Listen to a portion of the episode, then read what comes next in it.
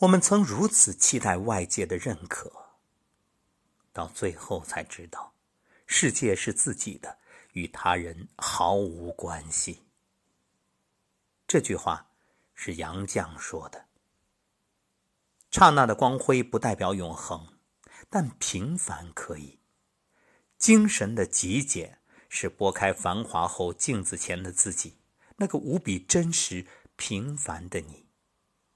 做回自己，才是真正的极简人生。了解自己真正想做的事，无论写作、画画还是跳舞，然后努力去做，不盲目浪费时间精力。有舍才有得，不圆满的生活，才是真正的圆满。庄子的淡泊，陶渊明的闲适，皆如此。简化欲望，简化生活。一切都适时适量，顺应天道，不求过多，也无需过多。内心简单通透的人，会散发迷人的气质。任凭窗外风吹雨打，闲看庭前花开花落。极简是学会加减法，减去不必要的，增加最在意的。极简。不是极端生活，也不是无欲无求，而是更有品质。少低头看手机，多抬头看看蓝天白云。朋友不必多，三五知己足矣。东西不用多，够用就好了。学会拒绝，学会独处，一次专注做好一件事。一个人放下的越多。快乐也就越容易获得。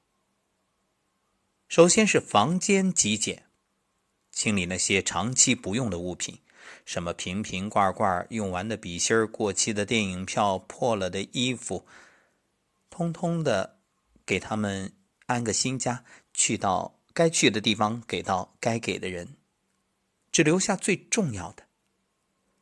购物极简，克制购买促销品的欲望。只选经典款，经典的产品设计的更有美感，往往可以用得更久，生活自然精致。欲望极简，将精力集中在正确的欲望，不盲从，不跟风，可以养生，可以照顾家人，可以用心工作，实现自我价值，心无旁骛，专注自我。出行极简，穿着不必花哨。但要得体，包里只放那些必备品，可带可不带的选择不带，简洁大方，你与大家都轻松。信息极简，你的手机里是不是有很多长期不用甚至根本没用过的 APP？删了吧。至于你收藏的那些以为挺好的文章，你看过吗？删了吧。朋友圈呢，给自己留一段时间，远离。节约出来的时间，可以用于真正让自己提升的事。社交极简，通讯录列表里那些根本不认识的名字删了吧。没有意义的饭局，别去了。把时间留给重要的人。当你的社交圈子变得更干净，自然会让你有不一样的气质。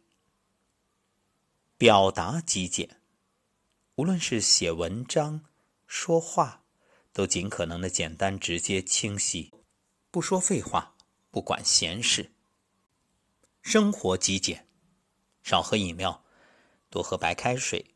或者是果汁原液，可以经常的锻炼，养成良好的生活习惯。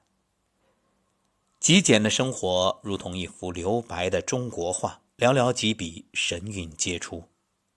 从今天起，为生活做减法，减到极致，就能从喧嚣回归寂静，没有杂物，没有杂念，让生活变得简单。